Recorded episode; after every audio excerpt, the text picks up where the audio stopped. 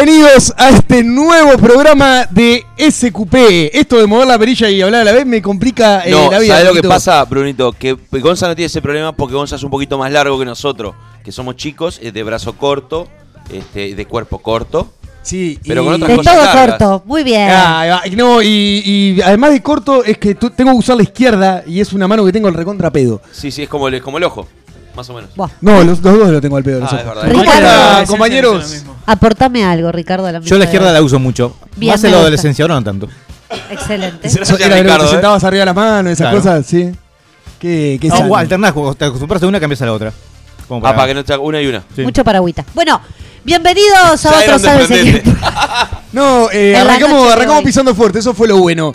Eh, estuvieron hoy eh, manejando un poco las redes, el WhatsApp sobre todo, y estuvo movidito con un video de una serpiente dentro de una cafetería.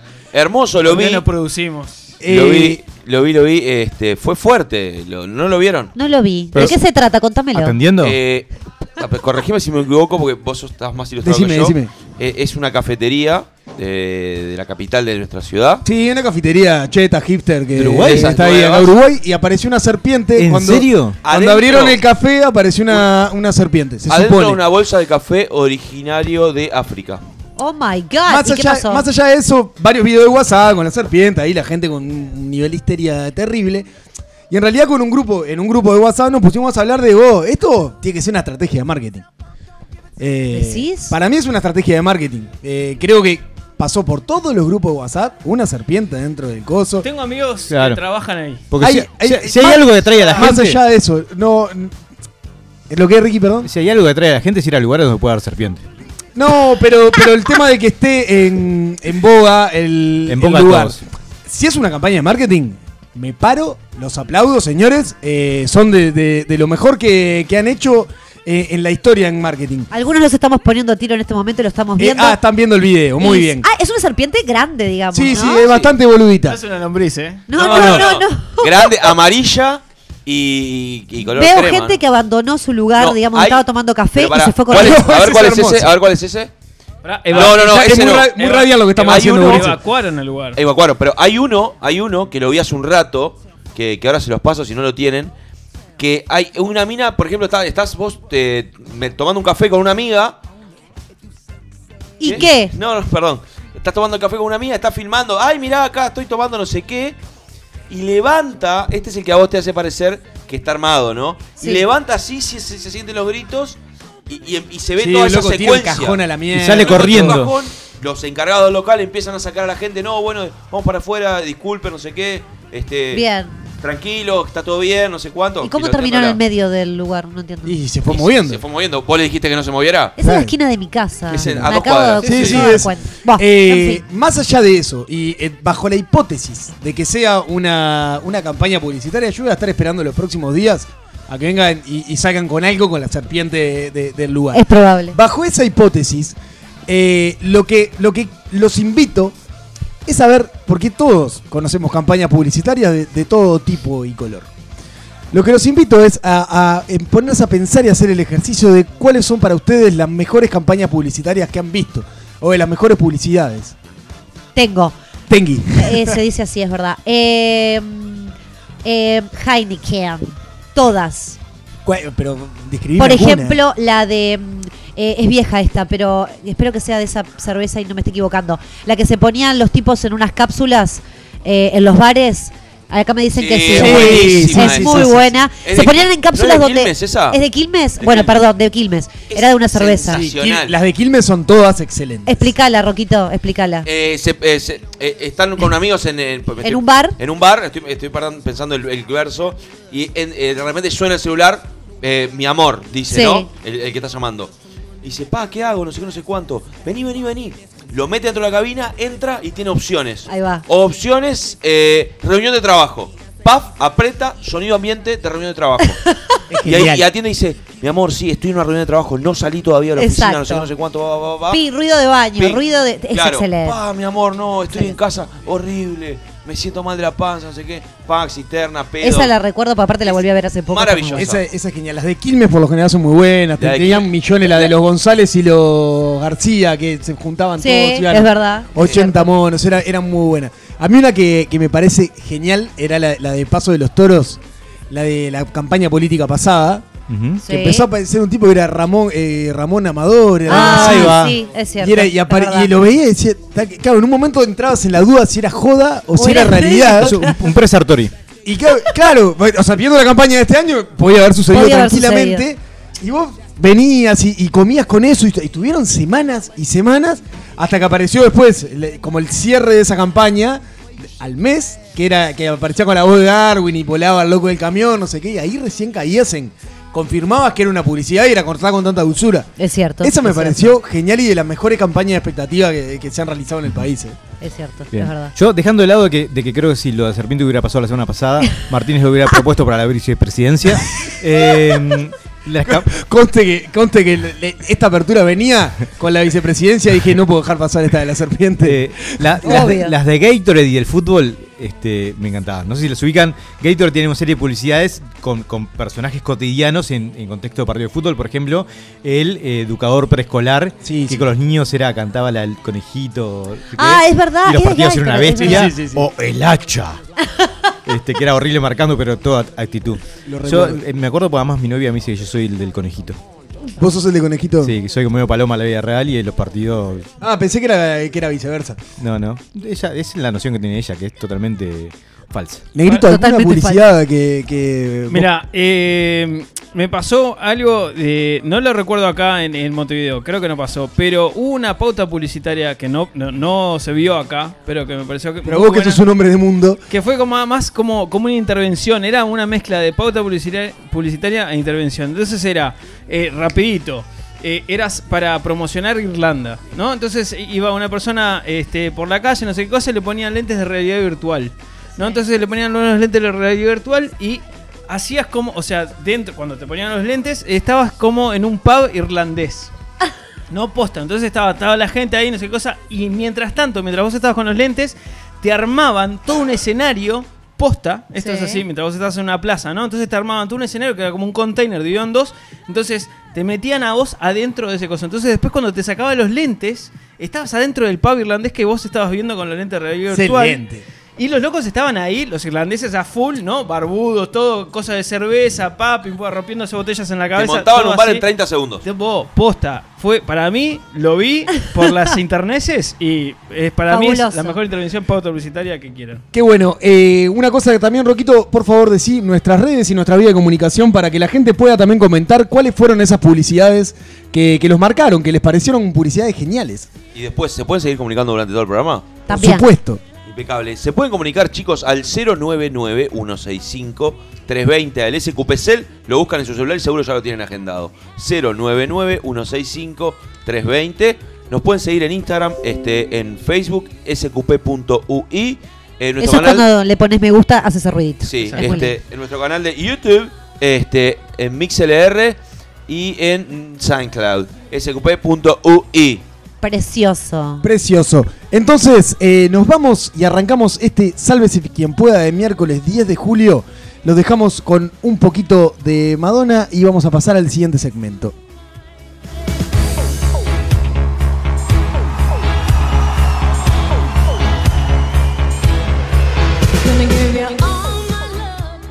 Hablando con pajaritos, quemando dinero público y fileteando al que te mira raro.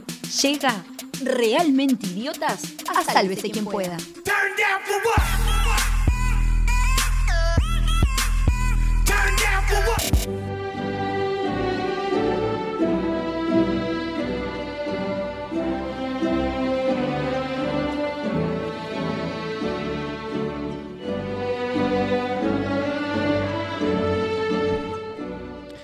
Muy bien. Gracias por estar acá nuevamente acompañándonos en otro episodio de, Realmente Idiotas. Eh, hoy vamos a hablar de eh, casos modernos. ¿sí? Si yo hablo acerca de hoy en día, ¿quién se les ocurre que es el tipo más idiota a cargo de un país?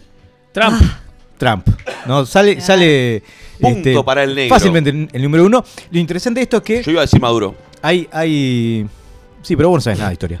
Eh, lo interesante de esto es que eh, todos los años constantemente se hacen. Eh, apaga el micrófono de Rocco. Se hacen este, mm, encuestas para ver el, el nivel de aceptación de los distintos presidentes. Y eh, al día de hoy, el- en aquellas en las que aparece Trump, Trump aparece como el más idiota considerado por la gente. ¿sí? Eh, también las encuestas serias que tienen que ver con, eh, con aquellas que mezclan distintos puntos de evaluación como manejo de la economía, manejo de políticas sociales, manejo de... Ah, no, no, no. Sí, no. acá tenemos a nuestra izquierda al, al sobrino de Trump. Es lo que acaba Vamos a explicarle a la gente lo que acaba de pasar. Acá hay que corromper la cuarta pared con tal Bueno, eh, Diego López, el co-conductor de Inimputables, No le alcanza con cagar su programa y es, caga el nuestro. es- padece un síndrome de estupidez crónica. Entonces, mientras estábamos al aire, se dedicó a ver si la eh, licuadora que hay funciona o no. Parece que sí. La mamá está comiendo pizza. Yo dije, estaba licuando la pizza. No sé qué quiere hacer. Dios vos. mío, perdón. Todo tomado, Es, co- es como un simio con menos pelo. Vamos a un tema, no se puede decir. Dale, Ricky, te estamos escuchando. Bien. Está divino esto. Este. Ya saben, si algún día se presenta, por favor no lo voten. No, ¿No? por favor. Les pido disculpas, hermanos. Bien, volviendo al tema que eran otro tipo de idiotas, con más poder. Eh, decíamos que históricamente no necesariamente el ser eh, muy idiota implica ser incompetente. ¿no? Ajá. Uno puede ser muy competente en lo profesional, pero en lo personal ser un, mandril prácticamente. Y hoy vamos a ver eh, personajes de la historia de Estados Unidos que entran en esa categoría. Presidentes que tuvieron algunos detalles que hacen que, que sospechemos de cómo llegaron hasta ese lugar. Me encanta. ¿Sí? El primero que vamos a hablar, vamos a a hacerlo por orden cronológico, eh, fue presidente entre 1825 y 1829, fue John Quincy Adams. Si ustedes vieron una, una película que se llama Libertad, Ah, sí, ¿sí? claro, es, bien. El, es el que interpreta Fati. a Anthony Hopkins. Bien. Anthony Hopkins, que es uno de los 320 aut- eh, actores que Diego López no sabe de qué se trata. ¿Sí? Eh, bien, decía, ¿por qué consideramos que John Quincy Adams es un idiota? Bueno, como parte de su gobierno, eh, destinó fondos a lo que se llama una exploración a la tierra hueca. ¿What? ¿Sabes lo que es la tierra hue- hueca? El concepto de tierra hueca. La No. cabeza de Diego. No. No. ¿Qué? El concepto de tierra hue- hueca es un concepto que de hecho subsiste hasta el día de hoy, que habla de que eh, el, dentro de la Tierra no hay un núcleo de magma, sino que hay un mundo interno, con un sol El interno, inframundo. Claro, con, un- con gente que vive en ese mundo. Ah, está El todo infierno. tomado, está todo. ¿Sí? O sea, está dentro de la misma teoría de la tierra plana y los antivacunas. O sea, Más o menos. Está ahí. Sí, sí, sí. De hecho, en el, en el siglo mismo XX, escalón. en el siglo XX se, se- se escribieron libros y hubo gente que salió en busca de las entradas a ese mundo subterráneo. ¿No? Uh, la puta. Sí, sí. El tema es que este era un presidente de los Estados Sí, sí, Unidos. claro. Ya se este, que en, en un momento puso a, a- a votación del Congreso eh, la expedición, el Congreso, que algunos caramelos juntaba, le dijo, eh, no, John, esto es una estupidez. Entonces, ¿qué hizo? Aprobarlo de todas maneras, porque chupó un huevo, era presidente y era el siglo XIX. Entonces, Y voy a hacer lo que quiero. Claro, va a hacer lo que quiera. Eh, entonces, destinó lo que iban a ser 100 hombres, trineos, alces, provisiones y, los, y incluso elementos para entregarle al rey subterráneo cuando lo encontraran y ser los pioneros en generar las eh, negociaciones con ese mundo subterráneo. Dígame que le escondieron la droga después. Lo bueno es que, a diferencia de lo que suele pasar en Estados Unidos, eh, en este caso John Quincy Adams no fue reelegido. Entonces, eh, esa promesa que había hecho no se pudo sostener en el tiempo. ¿no? Bien. En parte por eso y en parte porque la persona que, eh, que le siguió en el rol eh, consideraba que era una estupidez, porque obviamente la Tierra era plana. No. Pero, Ok. Te dije. cual más te tomado. dije, Uno lo más dije, lo antes, ¿eh? Todos lo que Y ahí nacen los antivacunas. ¿no? Bueno, no- un poco después, pero van en esta línea, ¿no? La cual claramente ser presidente de Estados Unidos no implica ser un intelectual con ningún tipo de rigor científico. Bien, decíamos, esto era en 1825. Mientras acá estamos filmando la declaratoria de independencia, este hombre estaba tratando de descubrir a, a los hombres topo eh, del inframundo. Unos años después, llegamos a Warren Harding. Warren Harding, si, si buscan eh, imágenes en internet, No, no sé si quiero. seguramente sea el presidente con las mejores cejas de la historia. Era genial, eran como Jack Nicholson así de, de pelo cana. Jack Nicholson. ¿Sí? Sí, ¿Están sí, así? sí. En cuanto a las cejas, las cejas, viste que son como muy Sí. especiales, así como del señor Spock. Acá Ay, estamos, sí, acá tal estamos, cual. Busco- Sí. A ver, a ver, a ver. Qué seriedad. Y así como lo ven a ese Qué señor, impronta. ese señor era un conejito Pero sexual. ahí Photoshop, ¿eh? Un Le daba, conejito le daba sexual. todo lo que se movía. Si tiene un agujero, Opa. empezó una botella. Es bastante parecido a- al Playboy. A, no A me Hugh acuerdo del Hefner. nombre. A Hugh Hefner. Es bastante- Fuerte, tiene bueno. Algo, tiene algo. Bien, de hecho, él mismo decía Las de sí cejas. mismo que si probablemente si hubiera sido una mujer hubiera tenido muchos embarazos porque le encantaba tener sexo.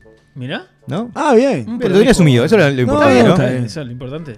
Eh, se cuenta que entre sus conquistas amorosas está eh, la, Pamela me- Anderson. la mejor amiga de uno de sus mejores amigos. eh, perdón, la, La- esposa de uno de sus mejores amigos. Ah, prolijo. ¿A Pero quién? era eh, con consentimiento de su mejor amigo. No, no, o- no, no, no, no.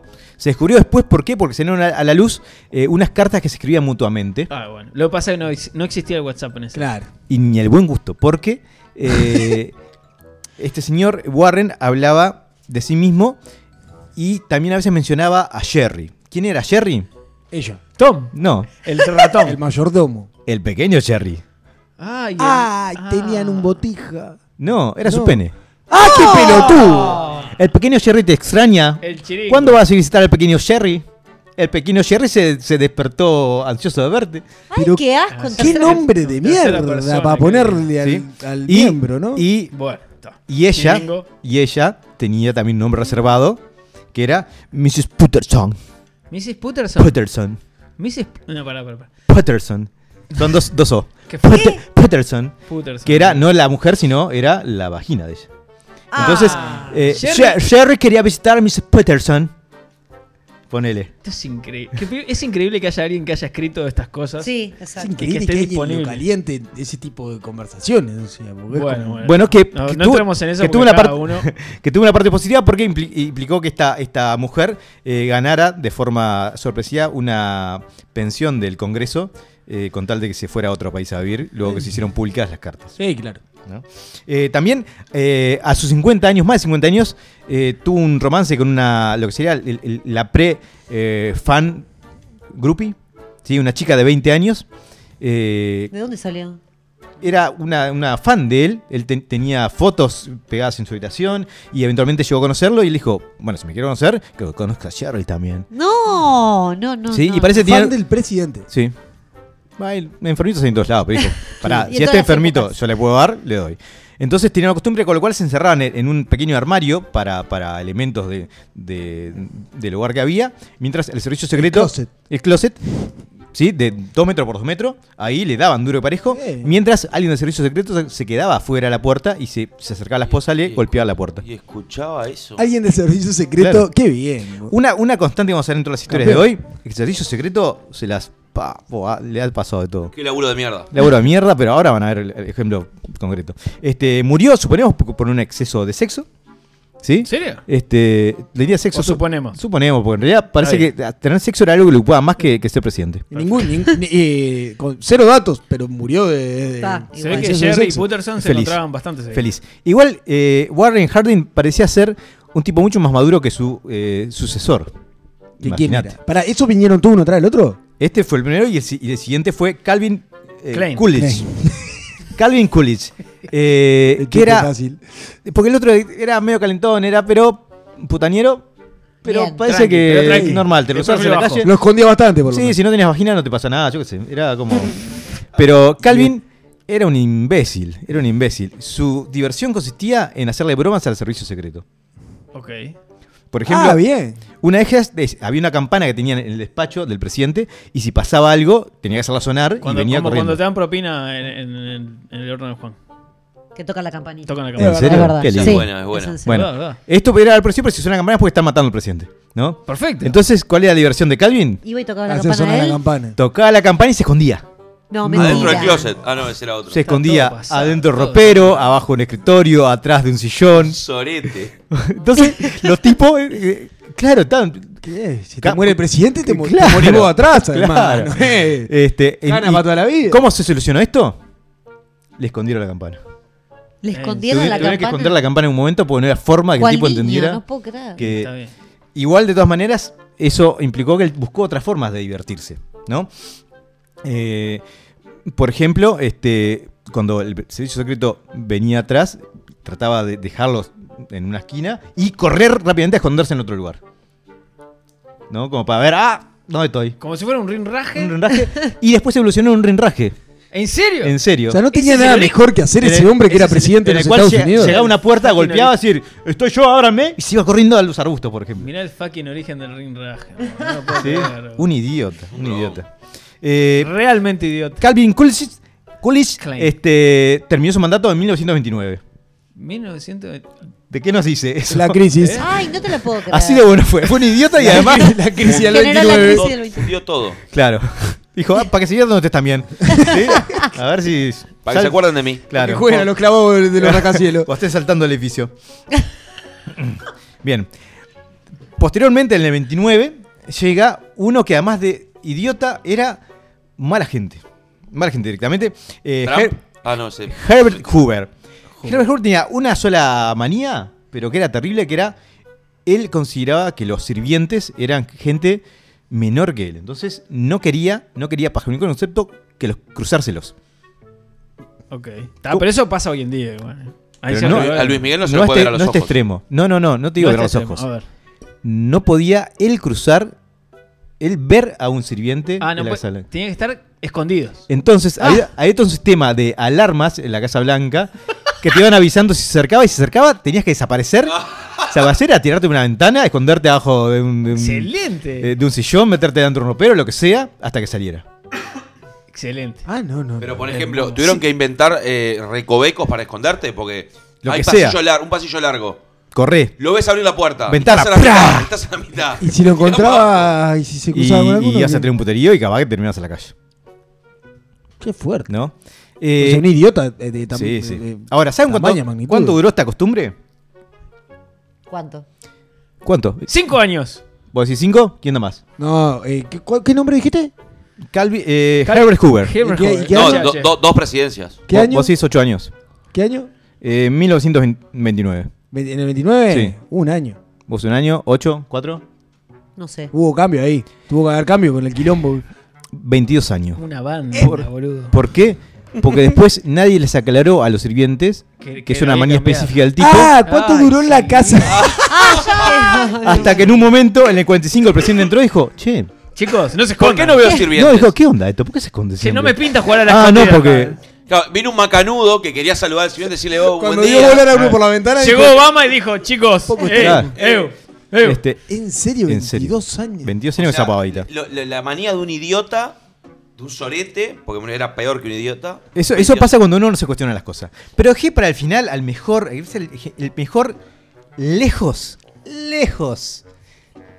Porque ah, es hasta lo- lo que aspiramos a hacer. A ver. Lyndon Johnson entra cuando muere Kennedy. Lyndon Johnson. ¿sí? Es el vicepresidente, Ok. del cual generalmente uno no espera nada, como lo muestra Daniel Martínez, este, y, sus- y sus procedimientos de, elección, de, elección de, de- de candidatos. ¿No? Es un, un cerdo, la verdad. Es un cerdo. Eh, bien, entra Johnson y Johnson dice, Johnson y Johnson. Dice, ¿yo soy el presidente? Agárrense. Entonces tiene una serie de costumbres que hoy día nos pueden parecer chocantes, pero a él le parecían fantásticas. Una era joder al servicio secreto, como era costumbre. Entonces, ¿qué hacía? Este, cuando salía al campo, eh, a- aprovechaba la menor distracción del servicio secreto para agarrar una cerveza, subirse a, a- a su auto y acelerar y que me agarren. ¿En serio? Rápido y furioso. Rápido y furioso con, con Con 60 un Ford años. T. Con. Con un 60 Lincoln. Claro, Igual, claro, es- un esa es, es buena. Esa, Esa es Por buena. Es mucho mejor esa que la, de, que la de tocar la campana y esconderse. Pero a ver, e- esa se sigue haciendo. El Pepe no, se- No. no se le escondía al servicio secreto y Este, se le escapaba Pepe- y se le iba al almacén. ¿Qué servicio secreto? Bueno, al, al- al servicio Y- de seguridad. Y parece que además tenía, tenía como cierto desprecio, porque en una dice que, que- que eventualmente lo alcanzaron, el tipo se baja, va a un árbol a mear, ¿no? Con el circo siguiéndolo, y en un momento gira un poco y. Este, muestra la bicha. y- no, y le, le mea el, el zapato. Como diciendo. Ah, ¿porque se le paran al lado? y el servicio secreto, el, el- el tipo le dice: Este señor, me está orinando. Sí, ya sé. Está bien. Es, es fuerte. Sí. Es fuerte. ¿Por qué? Y acá viene la segunda costumbre que tenía que muy buena. Parece que él estaba muy orgulloso de su, de su pequeño amigo, su gran pequeño amigo. Otro más. Otro, Otro más, más. orgulloso de Que su tenía un nombre más digno, no así era Jumbo. Ah, ay, grandote. Jumbo. Entonces, Una moto. eh, trataba de mostrar a Jumbo en cualquier oportunidad que tenía. Por ejemplo, eh, en reuniones con, con su gabinete, ¿no? Sí. Cuando decía, pero no, esto es una locura. "Eh, ¿Y a usted le parece que esto me da miedo? Miren, ¡pa! Esto es, esto es el pene de una persona que tiene miedo. ¡Pa! No, mentira. Y lo ponía en la mesa. lo, lo revoleaba cual, Sacaba el Helicóptero. Hacía el helicóptero. cual Oh, cachiporra, ¿no? Me cae bien ese Este, hombre. Es como. Tomá. También, si en alguna reunión este, estaban en espacios abiertos y llegaban a mear, ahí mismo, si da permiso, pic, la y sacaba. Y se Bueno. comenta, este, este fue el hombre además ¿Cómo que... llega tanta gente idiota al poder? O sea, Porque no es para gente inteligente, es para gente idiota. Este, este fue el mismo hombre que este, precipitó lo que fue la guerra de Vietnam. Sí. ¿no? Parece que en una conferencia de prensa, este, ¿Sacó la bicha? donde le dicen, eh, ¿por qué tenemos que ir a, a la, a la guerra? eh, Estados Unidos no tiene razones, hay otros caminos. Dice, y en una sacó el, el- el amigo y dijo, Jumbo no tiene miedo de nada. ¡Fa! ¡No! ¡No! ¡Qué ¿Esto fuerte! está chequeado? Una conferencia Eso está claro, eso tiene que chequeado. estar filmado. ¿Hay videos de Hay, hay, se está haciendo una película de este hombre ¿En serio? que, creo que omite algunas partes más terribles. Algunas las deslizan, ¿no? Como una otra costumbre que tenía que era conversar con la gente mientras cagaba. Bueno, Ah, pero pero eso eso es normal. eso Conozco me gente copa. que hace eso, ¿eh? Puerta abierta. Eso a mí me Eh, copa. sí. Puerta abierta y la misma habitación. Sí, bueno, hay gente que lo Eh, hace. hay Eso a mí me copa. Me copa. Hay en la misma o sea, habitación. es lamentable. No habían Opa. celulares, ¿qué Eh, la- pero, primero, es lamentable. Hay gente que lo hace. Hay hoteles que lo promueven porque hay hoteles que tienen tipo la puerta donde está el water transparente para que vos puedas conversar y puedas Sí, este, dialogar. Oler. Y, él, y he encontrado lugares que tienen dos water uno al lado de otro para que para que ese momento sea compartido, que es un asco tremendo. Bueno, él lo hacía constantemente y además mandó instalar teléfonos en el lugar porque no quería perder tiempo cuando quería hablar con alguien, ¿no? O sea que hablaba ahí y se sentía el plug famoso. Claro. Ah, ah, sí, sí. Una postal. Qué craco. Y, y finalmente, como además era el, el segundo de JFK, JFK era famoso por ser un gran mujeriego. Él dijo. Estaba muy bien. A mí, Así le fue. dijo, a mí no me va a ganar este, este rubiecito. ¿Y? Y se dedicó a darle a todo lo que se movía. No. Dejó un No. pedazo de cerebro arriba del auto. Este, No. no, no, no, parece que tenía secretarias privadas y eh, a todas, a todas las que se cruzaba les, les proponía si querían ser su secretaria privada. ¿Esto qué implicaba? Casting sábana. Servicios secretos. Sí, Qué fuerte. una, una, una charla con Jumbo. Mirá, No, Roy me parece Gerard. en un Ah, la- ¿También se llamaba Jumbo? Eh, el, el pequeño. ¿También? No, como también. Es No, el de él. Ah, la es. Ah, la Estás el otro confundido era- entre Con tantos Con Jerry, miembros. con, Jerry, te El con era Jerry. Jerry, era un pelotudo. el otro. Te Este, entiendo, te y parece entiendo. que fue creciendo el número de secretarias Ah, pensé que este, Jumbo. Privadas. eh, privadas. Tenía ¿no? 50 secretarias Él, en un él lo, momento. lo consideraba como una especie de este, desafío personal. ¿No? El, que, Al- al- el poder con... con- Pará, y las Claro, pagaba el un pueblo. Palmares. Claro, sí, sí, sí. Sí, y de hecho pasaba que trataba de levantarse minas en, en las reuniones y ante lo cual su esposa hacía una risita Ah, nerviosa. porque hay una esposa, claro. Claro, sí, es sí. cierto. Excelente. Una risita nerviosa. Eso es excelente. ¿Qué es esto que está pasando en la mesa? ¿Qué Es pasa? un hombre. Es un pillo, es un pillo. ¿No? Esa era un poco la respuesta de su mujer que, que ta, ya Ay, no decía, ¿qué voy a hacer? ¿Me voy a divorciar del Es un presidente? bandido. A esta altura, No claro, ¿no? Y capaz Este, que la esposa era más pilla que él. La diferencia El- es que no, la no, gila. no, El poliamor. No lo sabemos. Este, es famosa, por ejemplo, una, una anécdota en la cual, después de una fiesta, se quedó una, una esta secretaria a dormir en la Casa Blanca y en un momento, a mitad de la noche, apareció el tipo con una linterna diciendo, correte que había presidente. ¿Correte que qué? Ahí va el presidente. Bien. No sé si, no sé si quiero entenderlo o. Pero también ese era el nivel de impunidad, es decir, la misma impunidad que manejaba para mostrar su, su, miembro al público. Sí, claro. Mostrar a ver, eh, reparemos en que es un tipo que mostraba al miembro en la reunión con el gabinete para, decirme la banco. O sea, Claro. un simio. Sí. En verano, ¿no? Porque en invierno. bah. Da a sacar Sí, ella es difícil encontrar. Ah. Así que nada, si ustedes creyeron que eh, eh, el ser presidente de una de las naciones más poderosas del mundo implicaba que tuvieras tener a- algún tipo de desarrollo intelectual, estás muy equivocado. Así que andate postulando.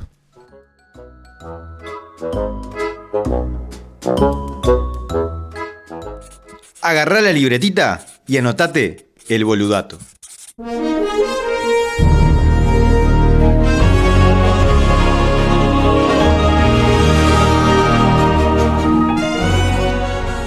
¿Sabías que el peso total de la población de hormigas del mundo es mayor que el peso de la población humana?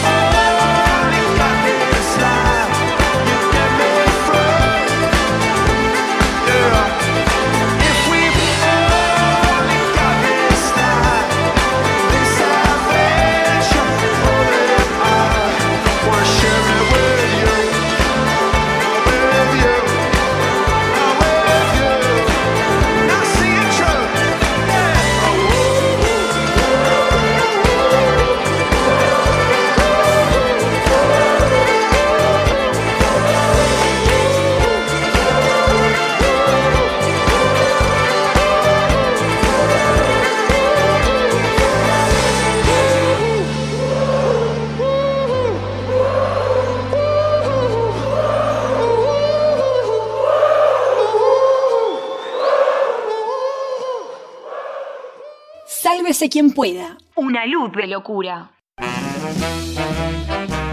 Sacamos nuestros dotes periodísticos y te traemos todo lo que necesitas para tus preguntas. Se viene el investigador a Sálvese quien pueda.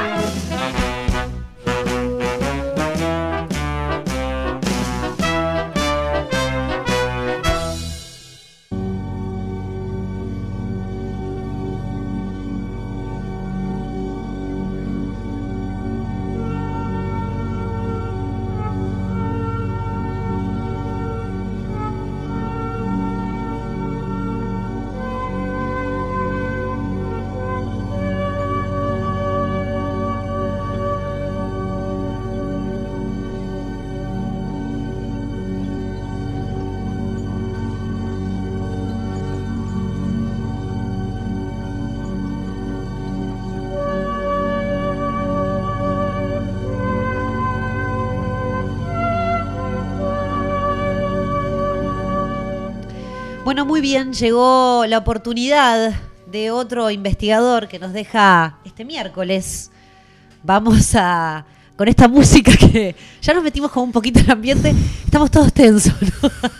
Una gran música que puso nuestro operador estrella. Además prendieron inciensos todos. Hay que prender Palo incienso. santo pusieron acá, no puedo creer. No, vamos a, a- Ya les voy avisando los agnósticos, a, no sé, a la gente que sea un poco escéptica, Los asmáticos. A los asmáticos. No, mentira. No, no, que, que vamos a tratar un tema bastante lleno de misticismo. Opa. Así que agárrense, Traten de abrir sus mentes, sus corazones. 900. Rocco, apagá ese porro. Ana Apa- Claudia. Ana Claudia. No sean ¿No tontos, se que esto es un tema adentro? serio. ¿No se fuma? Por el amor de Dios. ¿Nos descalzamos? No, hablando en serio, vamos a hablar este, en este nuevo investigador eh, de un medium. Vamos a hablar de un medium. Usted dice, ¿por qué? ¿Por qué? Bueno, más ¿Un medium adelante. de transporte? Eh, lo- un medium de Un medio de transporte.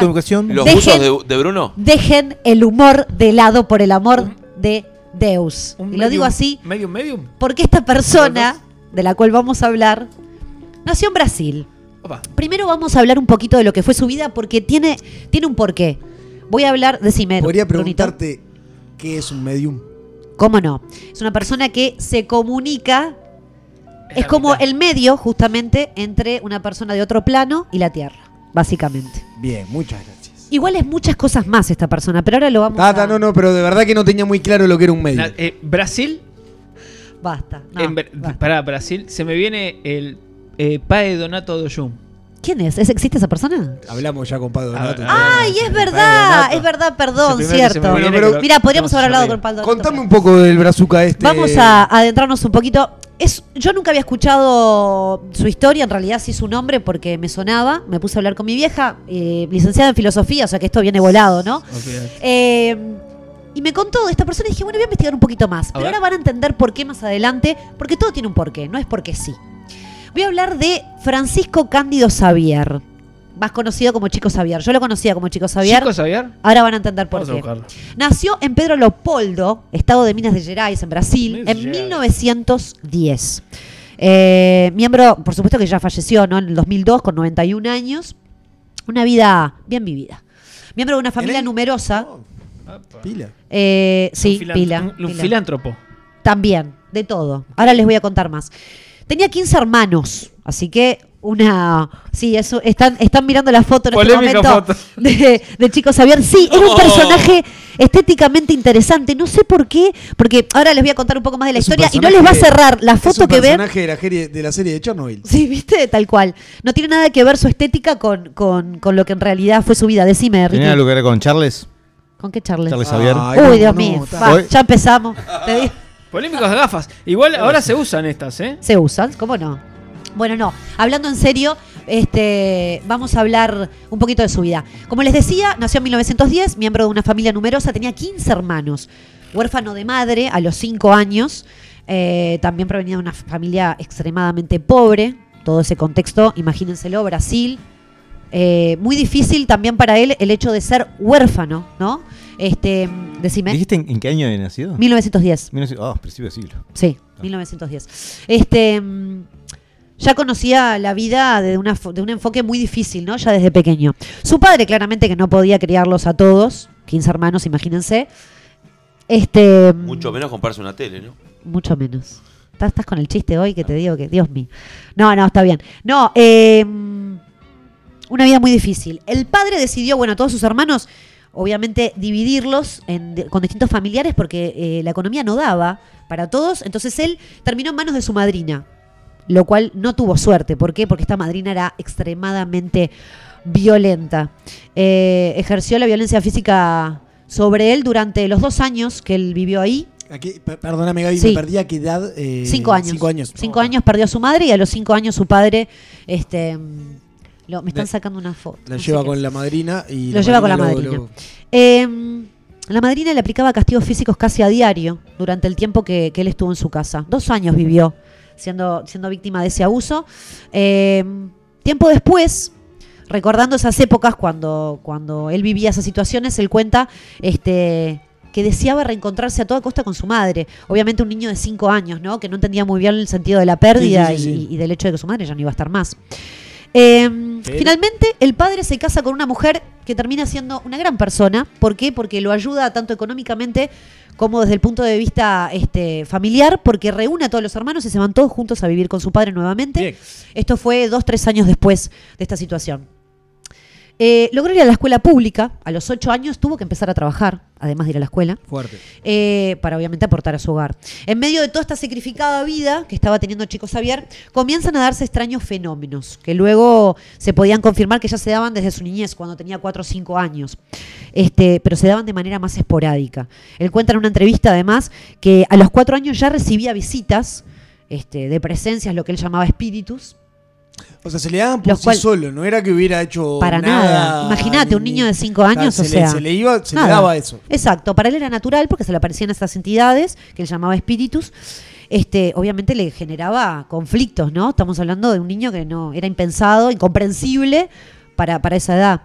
Eh, él cuenta que, bueno, a los 4 o 5 años, cuando su madrina este, abusaba físicamente de, de- de la violencia sobre él, eh, su madre se le apareció por primera vez a esa edad en, en uno de esos episodios Pegar en el patio, en el patio de su madrina. ¿Está? Se le aparece, eh, él la ve claramente, no, no le dice nada. Ella se dirige a él que le va a repetir una frase que luego le repitió toda su vida, que era, eh, ten paciencia para afrontar el sufrimiento. Esto también va a pasar.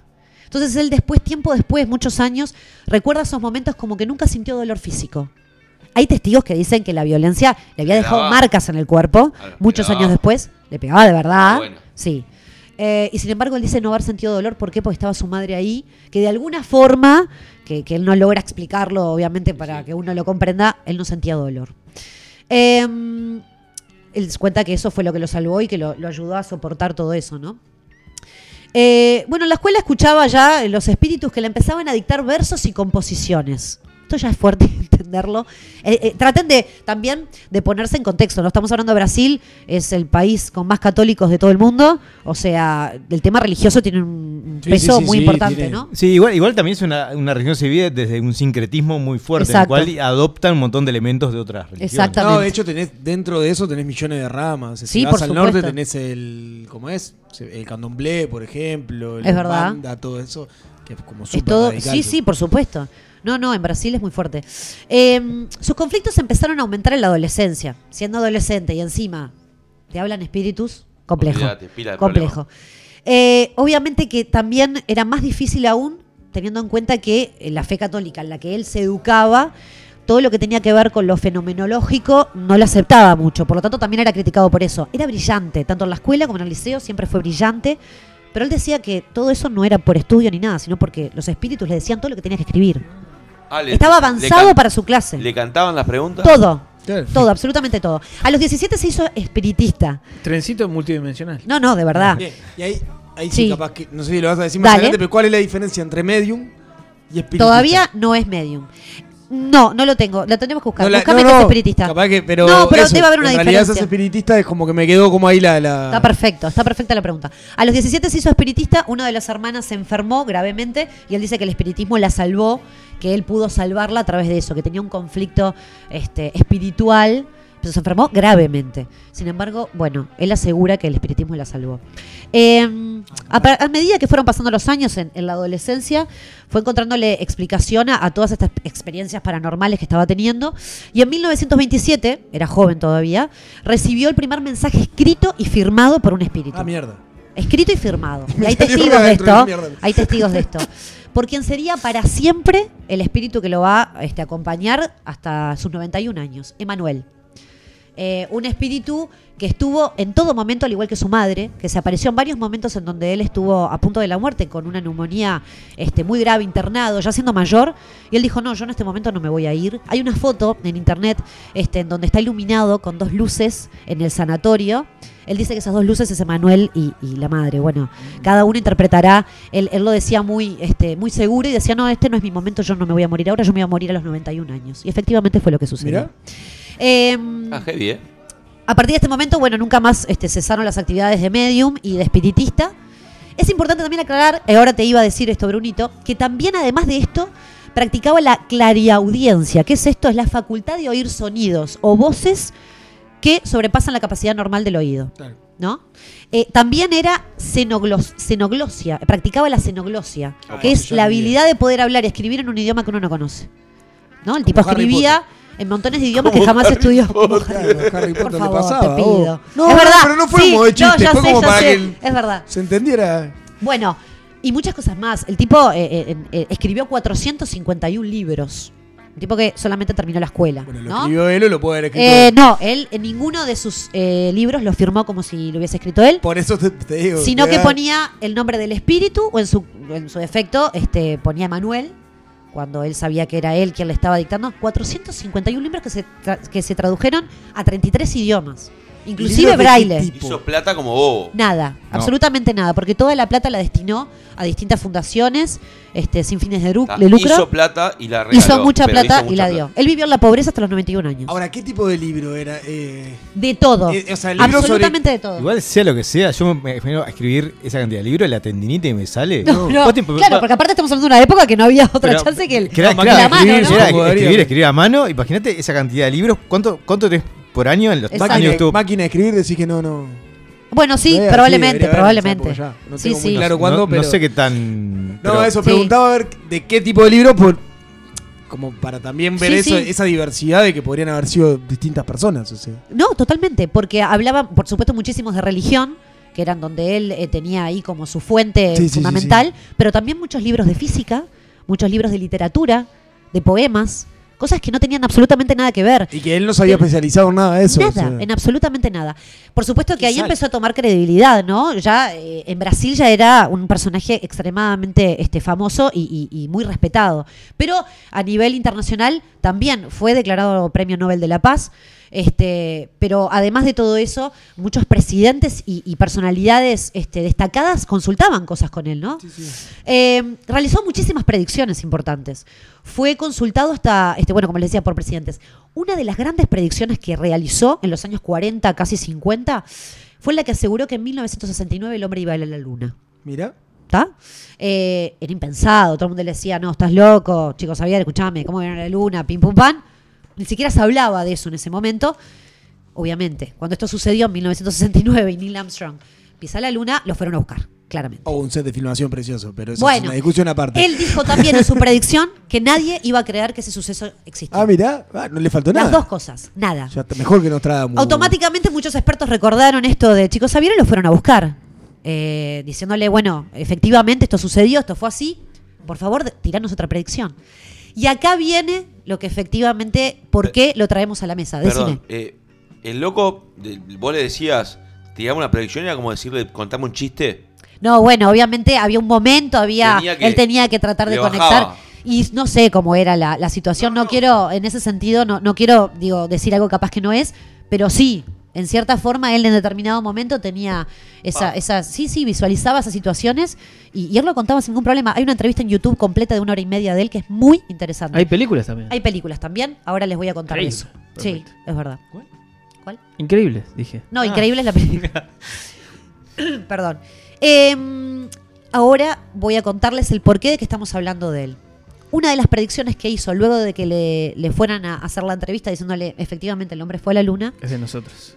fue en una parte en donde, les voy a leer una pequeña partecita nada más porque la, la- la parte donde él habla de esta predicción es muy larga. En una entrevista que fue publicada en el diario Folha Espírita de Brasil, que es muy conocido, dice, nuestro Señor, obviamente, pongámoslo en el contexto este, católico que él era, deliberó conceder una moratoria de 50 años a la sociedad terrenal a comenzar el 20 de julio de 1969 y por tanto a terminar el 20 de julio del 2019.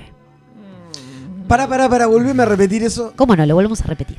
Margo. Nuestro Señor deliberó conceder una moratoria de 50 años a la sociedad terrenal a comenzar el 20 de julio de 1969 y por tanto a terminar el 20 de julio del 2019. Ahorita, en un par de semanas. Entre muchas otras cosas que dice fuerte. Bien, yo eh, supe eso y ya como que Para, dije, para, ¿y qué significa eso? vamos a adentrarnos en eso. No, Entre quere- no muchas sé si otras queremos cosas- entrar. ¡Boletos! ¡Boletos! Entre muchas otras cosas que dice, eh, menciona que las naciones más responsables y desarrolladas del planeta eh, deberían aprender a soportarse los unos a los otros, respetando las diferencias de raza, de religión, absteniéndose de lanzarse a una guerra de exterminio nuclear, asegura él. La faz de la Tierra deberá evitar a toda costa la llamada Tercera Guerra Mundial. Él aclara que todo es evitable siempre y cuando, en este periodo de 50 años, los seres humanos aprendamos el arte de la buena convivencia y de la fraternidad. Y bueno, yo te diría Ah, que no. Estamos cerca igual. vos, Pero bueno, recién ahí seríamos aceptados, él dice admitidos, en la- que es la palabra que él utiliza, en la comunidad planetaria del sistema solar, como un mundo re- en recuperación. O sea que de- del 20 en adelante, si no, no- si no arrancó la Tercera Guerra Mundial, No, ¿cómo costó? No. ¿vien- ¿vieron los extraterrestres? No, no. antes. tuvimos 50 años para llegar a eso. Exacto. O sea, después, al 20 se nos terminó el tiempo. 20 se llevan a los finlandeses y no dejan al resto. tal cual, tal cual, sí. Eso es lo que está diciendo. Eh, en cierta forma, bueno, él habla de jerarquías celestiales, ¿no? Mucha gente dice que son los extraterrestres. extraterrestres. Eh, bueno, no sé, eso queda la interpretación de cada, de cada uno. Él dice que jerarquía, jerarqui- ay, cómo estoy, jerarquías celestiales van a tener contacto con nosotros ofreciéndonos un crisol de conocimientos que nos va a hacer superiores. Siempre y cuando no desatemos la Tercera Guerra Mundial. En Y es que en realidad, semanas, ¿eh? como nosotros durante estos 50 años no logramos confraternizar con el otro a un nivel eh, de lo que está diciendo, se viene la Tercera Guerra Mundial. Algo que Nostradamus Sí, también... que el coreano le, le- le den ganas de meter una bomba. No, tal cual. Nostradamus también lo predijo, ¿no? Como predijo las otras dos guerras mundiales, dijo que en el 2019 va a estar la Tercera Guerra Mundial. ¿Sí? Esto coinciden los dos. Ay, la puta. Esto es Uh, así. la puta que lo- Un tipo que, nada, que se murió en Yo 1560, aprendí- no sé, en 1500 y algo, Nostradamus, más o haciendo un menos. montón de cosas al pedo. Se va a acabar el mundo. No, No, es Uruguay se pejea. O sea, a nosotros nos sirve Ya eso. estamos porque re tranqui igual. le- Lo abastecemos con Ah, comida, sube, con va bien. todo. Igual, igual el 20 tenía pensado ir al campo, por suerte se Los que venden Agenda 2020, imagínate. No, no, es fuerte, es fuerte. Hay una película, ahora la tenía anotada acá y ahora no la tengo, me la va a Las buscar madres de, Ricky. De Xavier. No, no, hay una película que, que está, dicen que está muy buena, yo todavía no tuve la oportunidad de verla. Área 50. Chico Javier, un filme. Que fue, no, dale, búscala. Así se llama. Área No, no 51. se llama así, no Ah, se llama Hay otra así. que se llama Las Ma- Asmaes. Asmaes. de Haz, Xavier. haz vidas de Chico Javier. No, no se llama así. No, lo tengo que. No, no, pero la película más conocida creo que se llama eh, Nuestro Hogar, creo que se llama, que es de uno de sus libros más conocidos. Es una película que salió en el 2010, este, que fue por la 20th Century Fox. No, fue por- Nuestro fue Hogar. lanzada. No Nuestro so- Hogar. No so hogar. Exacto. Y también hay un documental Exacto. este, que parece que también habla un poco de todas estas experiencias que tuvo Chico Xavier. No sé. Tiene, tiene yo carita de extraterrestre, chicos, Xavier. te pido también, por ¿eh? favor pe- respeto, ante todo. Tiene un ojito. Yo que- lo respeto muchísimo porque es un tipo que realmente, más allá de lo que, de lo que se pueda decir o no, de lo, de lo escéptico que podamos ser, que podamos ser con el tema, creo realmente es un tipo que se dio a la comunidad, que no, que escribió toda esa cantidad de libros y que fue brillante y que además sin nada cambio, ¿no? El tipo se- vuelvo a lo mismo, se murió en la pobreza absoluta y fue feliz, porque vos lo escuchás en las entrevistas y realmente puede sonar pesado y bueno decir, bueno, es cálido escucharlo, es, es un placer, sabe de todo y además tiene como una mirada perdida constantemente y uno no sabe si realmente será él que lo, que lo está transmitiendo o si en realidad, eh, no sé, lo que sea. Es interesante, no sé qué pasará este 20 de julio. Yo les recomiendo a todos, hay mucha gente en todo el mundo que se está preparando para esto, esto es real, ¿eh? ¿En serio? En serio, en serio. Preparémonos. Que son, segui- son seguidores fieles de este, de este gran hombre. Hay que Así copiar que- vino, todo eso. Y chicos, no sé. Eh, la pregunta es: ¿esto será real? ¿O quizás nos debemos rendir solamente ante los hechos?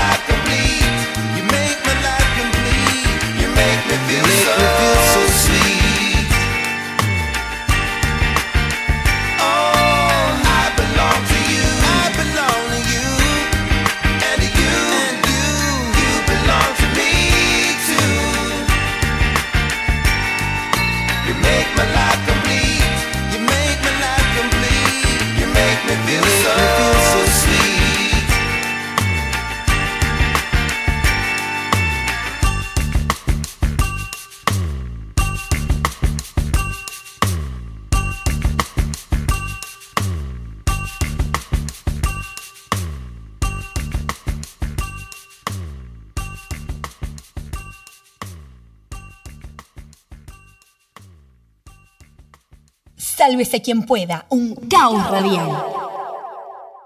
La musarela con ananá, las pasas de uva a la empanada o los championes pezuñas. Alguien que me lo explique. En Sálvese quien pueda.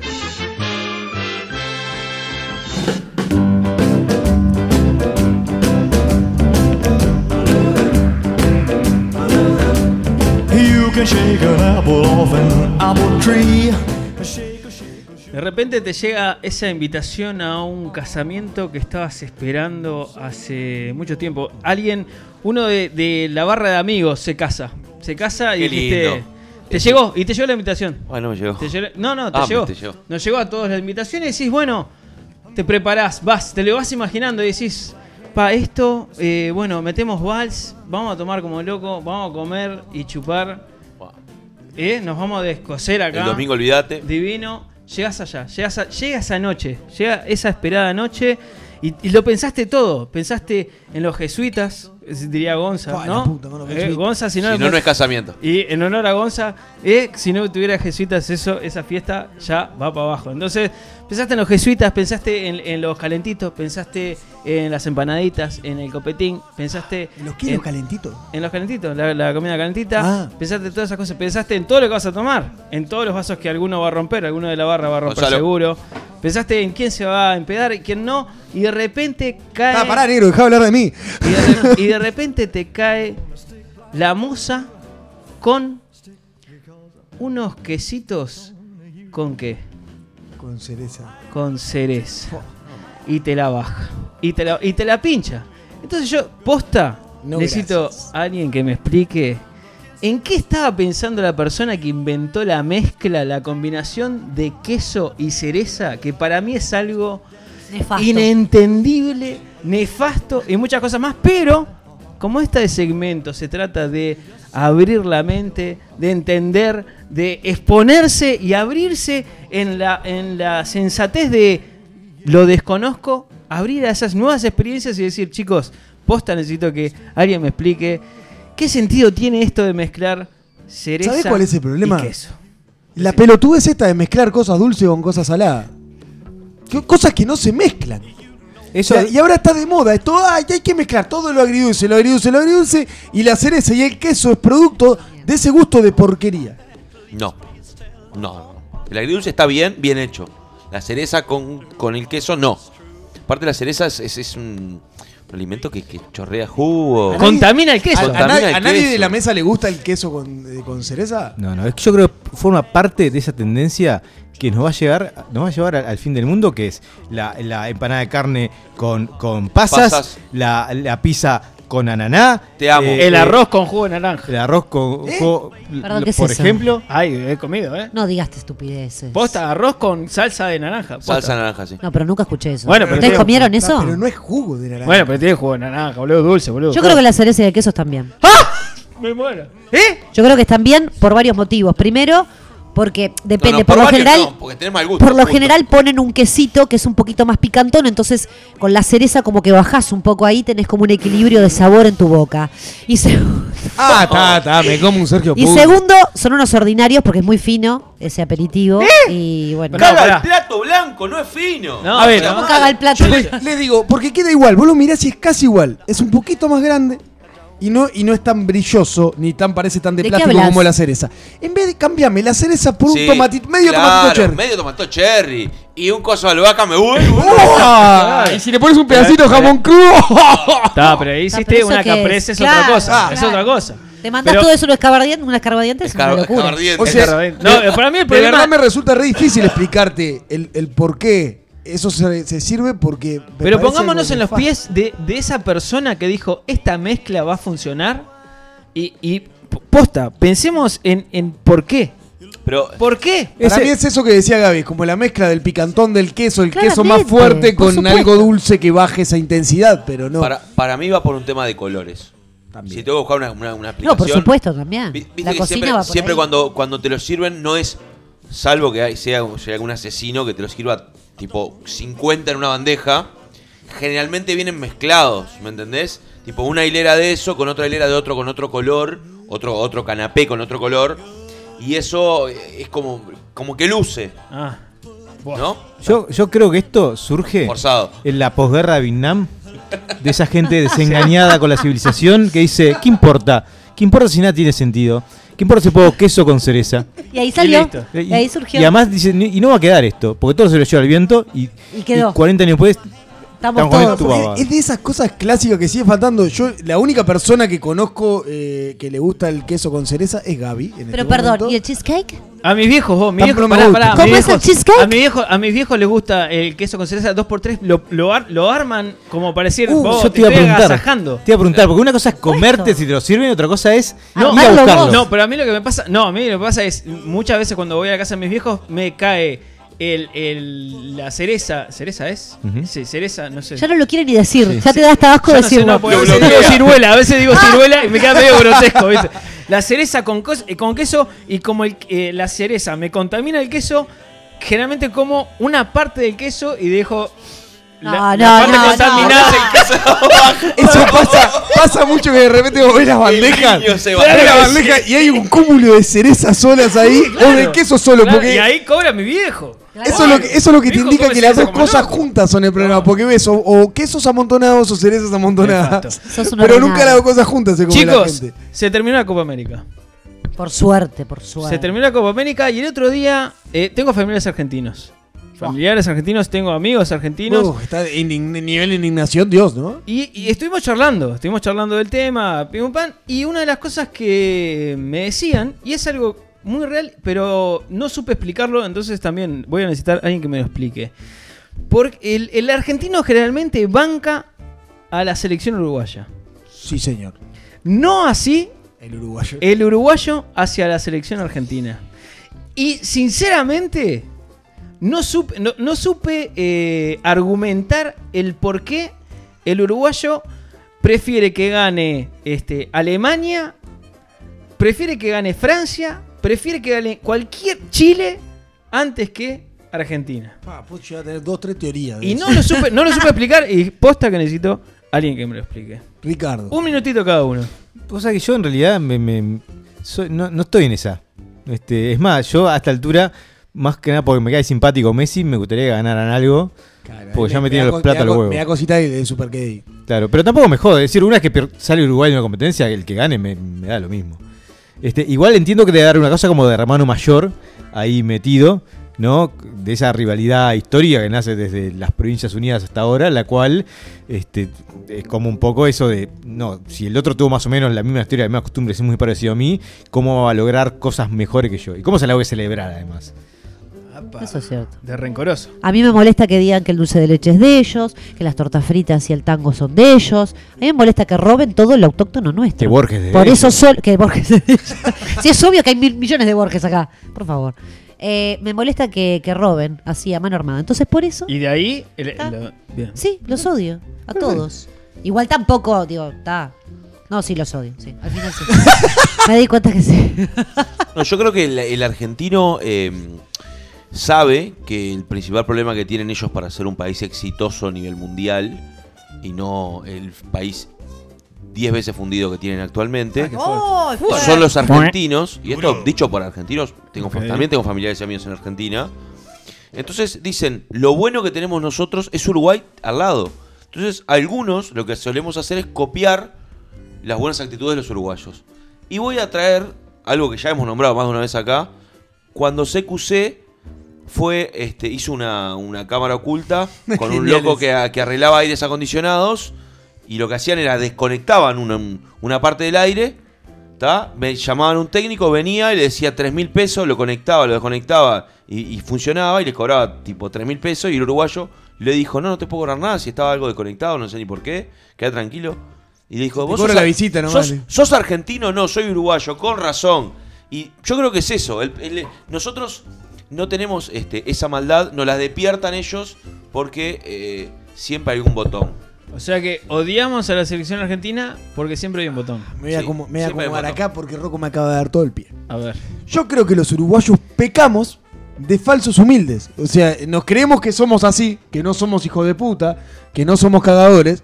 Y en realidad somos una mentira. Nos encanta que nos vean como el humilde, pero no sé, somos los primeros en salir a, ah, quedaron afuera, ey, nosotros tenemos una huevo así, seguimos jugando. Ay, ¿te parece? Y Suárez y no sé qué, sí, señor. Sí, señor. Para se nos pasó, el tema de la humildad se nos pasó, sobre todo con el fútbol. Claro, nos pasó que veníamos de los 90 a- hasta el 2010 de no ganar absolutamente Sí. nada, de tener y empezamos como a tener una selección más o menos prolija y nos creímos que éramos mucho mejor que Argentina. Lo cual para mí no somos ni mejor ni peor, depende de la circunstancia y el momento, pero pecamos de una falsa humildad terrible a veces. Ay, no sé, y no nos creemos y jugamos con el que somos humildes. Y en realidad no somos humildes, nos creemos mejor que los argentinos. Es que somos Porque se nos, se nos llena el pecho cuando los argentinos nos dicen, ah, qué humildes que son los uruguayos. Lo cual nos hace que no somos humildes. Nos creemos 10 veces mejor que ellos. Que lo seamos o coincido, no, no es coincido. otra cosa, totalmente distinta.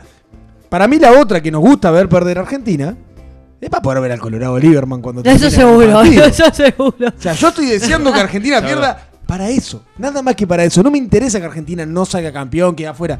No, yo quiero ver, a- quiero poner los canales argentinos. Y puedo pasar toda una noche, le juro, riéndome descostillado, eh, sobre todo con el Colorado Lieberman y Fantino. Eso me, me resulta. Eso justamente demuestra me que ellos se creen superiores divertido. antes que nosotros. Pero me bueno. resulta muy divertido. Eh, y, y- y como la tercer parte de por qué. De- tranquilo, ten- tenemos tiempo. la tercer parte de, de- de por qué tenemos como ese odio, para mí va por lo que decía Ricky. En realidad ellos nos, nos ven como el hermano menor y, no, y nos quieren. Y, y como somos poquitos y chiquitos, somos como el pueblito de una provincia de ellos. Y bueno, nos quieren, nos tienen ahí. Y nosotros tenemos un recelo por un montón de cosas terribles. Sobre todo con el porteño, en realidad. El tema que el uruguayo Sí. tiende a generalizar. Ah, claro, por supuesto. Eh, vacaciones de invierno. Sí.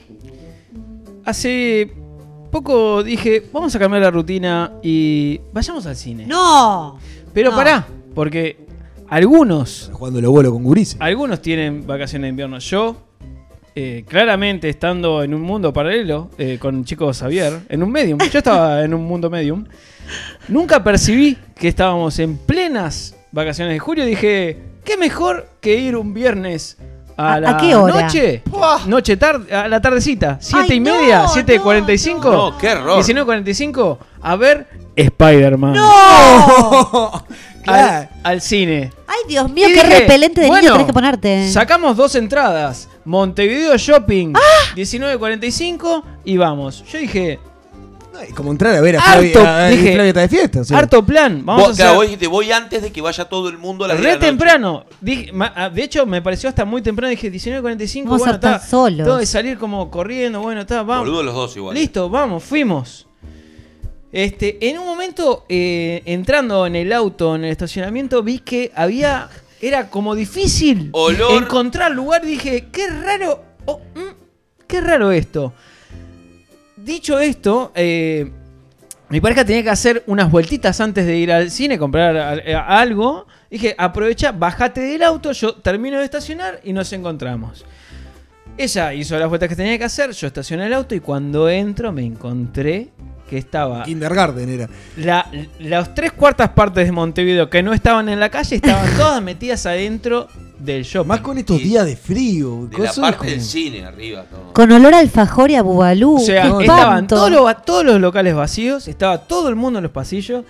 La entrada al shopping era algo, ima- imagínense, todo, caripela. todo tomado. Entonces, posta, que necesito a alguien que me explique por qué corno las familias uruguayas no tienen otro lugar que el shopping para ir en las vacaciones de julio. Qué lugar nefasto el shopping. En la facultad, en una, de las clases, es- se dio el tema del fenómeno shoppings, que en algunos países del mundo está decayendo, cierran Ah, ¿sí? y demás. Lo- lo- el shopping, probablemente dicho, hay outlets Claro. grandes donde la gente va, compra y se va. Mirá, Y los negro, paseos hay- de hay servicio esperanzas. van Ah, desapareciendo. Sería, sería re feliz. Y Uruguay, este, co- al igual que algunos pa- países de Latinoamérica, Vamos corriendo de atrás. no, cada vez Abre crece más más, shopping. abren Claro. más shoppings. Tipo, tenemos. Es odioso. Odioso. Eh, la realidad también, negro, es que no hay otra cosa para hacer. Vos ponete a pensar. ¿Cómo que no? Tenés teatro. que hacer, vos. Vos ponete a pensar. Primero no tengas hijos, o si no, o Pero si para- no, llévalos al parque. ¿Ponete frío? Claro, igual lo que La- pasaba justo. Una- hacerle una fogata al lado, justo esta llévalos a semana acampar. hacía qué sé yo. muchísimo frío. Igual creo que se quedan. eh, Claro, acá nos quedamos la fácil. Claro. Y vamos al shopping y algo vamos a encontrar para hacer. Y en realidad tenés 10.000 obras de teatro, cosas, Claro. eh, mil cosas Sí, para sí, hacer sí. que están de más en vacaciones. Llévalos al planetario. y te quedas en la fácil. ¿Al planeta? Ah, ¿Existe está el planetario? Sí, señor. No jodan, ¿qué hay divino. Está el adentro? parque de los amigos Te- afuera. y tenés la feria de Espacio Ciencia ahí, que jugás con las cosas de más. Esto ¿Y está qué en? Salatu. Pero Llévalos mismo que cuando vos tenías dos años, boludo. al aeropuerto a ver cómo despegan los aviones. No seas malo. ¿Cuándo fue la última vez que fuiste al planetario? Hace como 10 Eh, años. eh, Entonces, ¿cómo vas a decir que está bueno? eh, A ver, está Ricky. re bueno el planetario. Pero estaba bueno. Yo fui hace dos años. ¿Cuenta? ¿Y qué sentiste? Cuenta, cuenta. ¿Qué sentiste? Está re bueno. Está- está- sí, sí, pero además el planetario, este, no sé ahora, en, en la última que fui, estaban a punto de, cambiar el- el- la máquina del planetario. por- Sí, siguen a punto de cambiarla. Bueno, están ahí. Y es lo que tiene. Porque la aduana está trabajando. Y está complicada. Este, El- pero sí, el pero no, tiene un montón de, de actividades este, in- que generan interacción con, No los gurises. jodan, una Claro, porquería. bien, Eh. Hay un montón de cosas para hacer. Lo que pasa es que los niños no las quieren hacer. Obviamente. y los padres no, tienen. no, No no. tienen la, padres- la- no. la- la- la yo obra creo, de Peter mira, Pan. yo lo que lo que lo que dese- lo que saqué en conclusión, me trago porque me requemé, fue estuve ahí y vi mucho padre liberal de los meto ahí Y me voy a la me mierda. olvido, Sí. porque me pasó con mucho Me un teenager. chop a la cerveza. Había mucho teenager, poner en la vuelta, ¿no? Aprovechan para tocarse en el cine, son terribles. Ah. son una plaga, ¿eh? Eso ah, no vi. yo se Pero había dije. mucho teenager inescrupuloso que dejaba, por ejemplo, todo el pop tirado. Claro. Los locos te dejaban- Y, y los padres no estaban ahí, ¿eh? No estaban ahí, ¿eh? Eso denota una edad también, ¿Eh? negro, que te entiendes No, con esas cosas. para mí es como, es como más de lo mismo. No, pero eh, vos llevalos a otro lado. Claro, vos. Estás para Pero cine a la una de la mañana Vos, ya. pero llevalos a las maquinitas igual. Hacerle Vos, que se. Llévalos yo- al casino. El, el sábado cometí algo. el mismo rol que el negro, sin acordarme que eran vacaciones. Y en un momento pasé por la cola del movie y era. O sea, era una cosa que eh. Pero nosotros no tenemos que hacer cola al movie. Salí a correr. Sí, todo tiene que No me importa, no, yo- no importa, yo sé dónde va, pero, pero no, más allá de la tarjeta que tenga, no es, no es un tema de cola, es la cantidad de gente que había, apelotonada ahí, Sí, sí, sí. gérmenes por todos lados, o sea, todos los guachos con los mocos colgando y todos Aparte correteando el por los calor. pasillos del shopping, o sea, El llévenlo a calor. otro lugar, hay mil cosas para hacer, para mí lo del shopping es un tema de comodidad. Sí, yo creo que además tiene, tiene una contradicción interna que es una de las razones, de las razones por las cuales hay vacaciones de julio es para eh, por razones sanitarias, es para que la gente no esté en los tiempos, en lo que sea más frío, agolpada en, en lugares como son las escuelas Exacto. durante mucho tiempo. ¿Y qué hacemos? Nos agolpamos en otro lugar, más calentito todavía y más apretados y más gente. Tal ¿no? cual. Con lo cual sí. disparamos un poco eso cuando es muy fácil conseguirles un trabajito por una semana, una semana te juntás tu plata y con la otra gastás lo que quieras. Damos Exacto. cuenta que las vacaciones al final son un problema, ¿no? Por supuesto que son un problema. Chicos, muchas gracias. Sinceramente necesitaba alguien que me lo explique.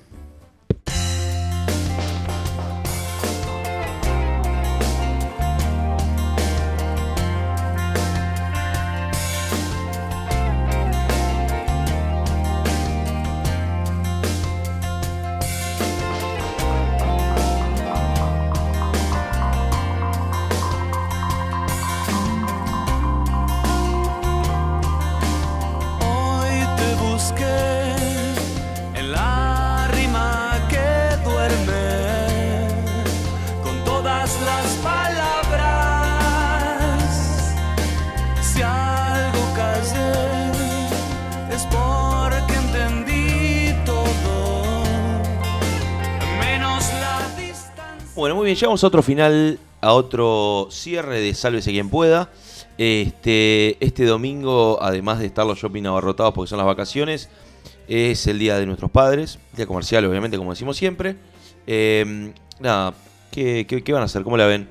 ¿Se cena, se hace asado, se almuerza? Y se hace un asadito. Asado, sí, asado en familia. Asado. Claro. Sí, sí, el domingo Bien. sale asadito y se queda hasta largas horas. ¿Todos tienen barbacoa? No, vos en el cerro siempre te quedas hasta largas horas, el día del padre, el día de la independencia, da lo mismo. ¿Tienen Pasta. barbacoa cerrada? Pasta. No, No. Tengo Tengo una mala, de leña tengo una mala noticia. ¿qué pasó? El domingo vuelven las temperaturas ¿Bajás? bajo cero. No importa. ¿En serio? Hace, eh, si el domingo de las elecciones pudo hacer asado, Ahí va, el domingo claro. que viene no tengo problema. Cocina No, mi padre igual. Estabas en Este, pedo. porque yo sé que es una noticia de viejo lo que lo estoy dando, pero es No, algo pensé que, que, que levantaba ahí un No, poquito no. la cosa, ¿no? No, no, no. Se acaban de hacer una triquiñuela. este, Pero le regalás una bufanda y una gorra que lo Y haga quedás precioso, claro. Este, ¿Ya compraron regalo? Sí, No. No. soy Bien. una persona precavida, No, querido. ni tengo idea que voy a comprar. Pero Por compran. favor. Y claro que sí. No sé. Un regalito para el papo, che. ¿Cómo que no? Últimamente con mis hermanos nos ponemos de acuerdo en comprar. Un drink, bueno, es un regalo, ¿cómo Un par, no? un par de lentes me lo- sol. me lo tomo yo. No, es un drink compartido. ¿En para que serio. Yo boludo? tuve una, tuve una época que le regalaba a mi padre eh, DVD de música, de los cuales sabíamos que compartíamos gustos, pero, pero los tengo todos en mi casa. Los compramos. No se vendía. No, Me pasaba pila con los libros también, era como, ¡pah, qué buen DVD este! Lo requie. Ta, papá, mirá, ta, te traje el, el de Eric Clapton, ese fue tal cual. Mi padre dice que estos días son los días comerciales, pero bueno, está igual, yo le regalo cositas. Son los días Yo creo que es, es una linda excusa para lastrar, que es lo que más Ah, eso sabemos morir. hacer cuando nos juntamos con nuestra familia. Contanos, Ricky. Yo, a, a partir del día que a mi madre le regalamos exa- exactamente lo mismo, mi hermano y yo, nos ponemos de acuerdo para ver qué regalamos. Un desodorante. No, Bien. el, el mismo CD, el mismo CD. exacto. Antes de irnos, quiero recordar dos cosas. Uno es un agradecimiento y otro es algo que, que, bueno, que, que va a pasar el miércoles que viene. Lo primero es agradecerle a Gastón y a Romy Ay, sí, que este, nos la hospitalidad de estas En el tres estudio A. semanas en el estudio A. Este, y la segunda es que vuelve Gonzalo Andrés. Lo extrañamos un poco. Lo extrañamos un poco. Está en modo. Ricky Foro hoy. Está Ah. en modo- eh, sí, hoy se encuentra en el, Está Miami. Miami. Este, estaba, hoy de tarde estaba en una piscina, eh, creo que en un sexto piso con palmeras, Sí, déjala por ahí porque todo se Este- pone turbio después de eso. eh, al cual, bueno, le mandamos un beso grande. Espero que esté en el dial porque tiene wifi.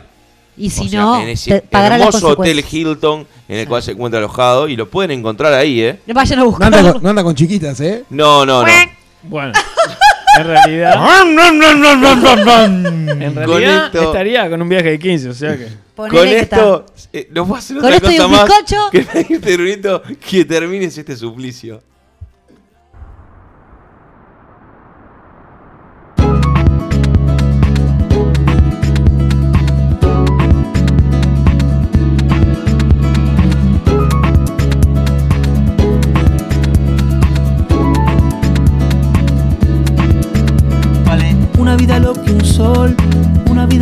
Sol vale. Vale. Una vida lo que un sol, una vida lo que un sol vale. Se aprende en la cuna, se aprende en la cama, se aprende en la puerta de un hospital. Se aprende de golpe, se aprende de a poco y a veces se aprende recién al final. La gloria es nada, toda vida es sagrada. Una estrellita de nada en la periferia de una galaxia menor. Una entre tantos millones y un grano de polvo girando a su alrededor.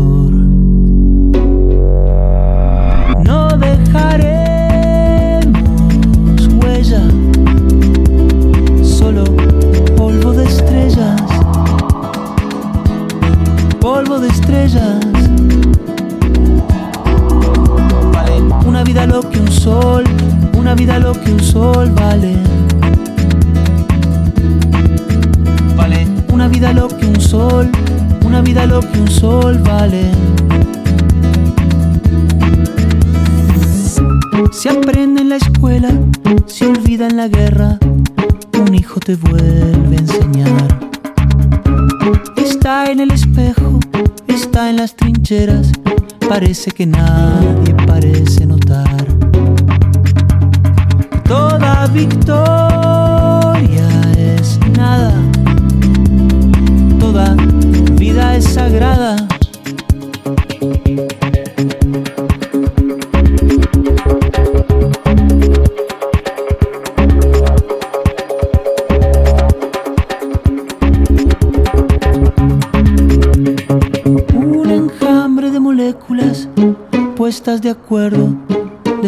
provisional.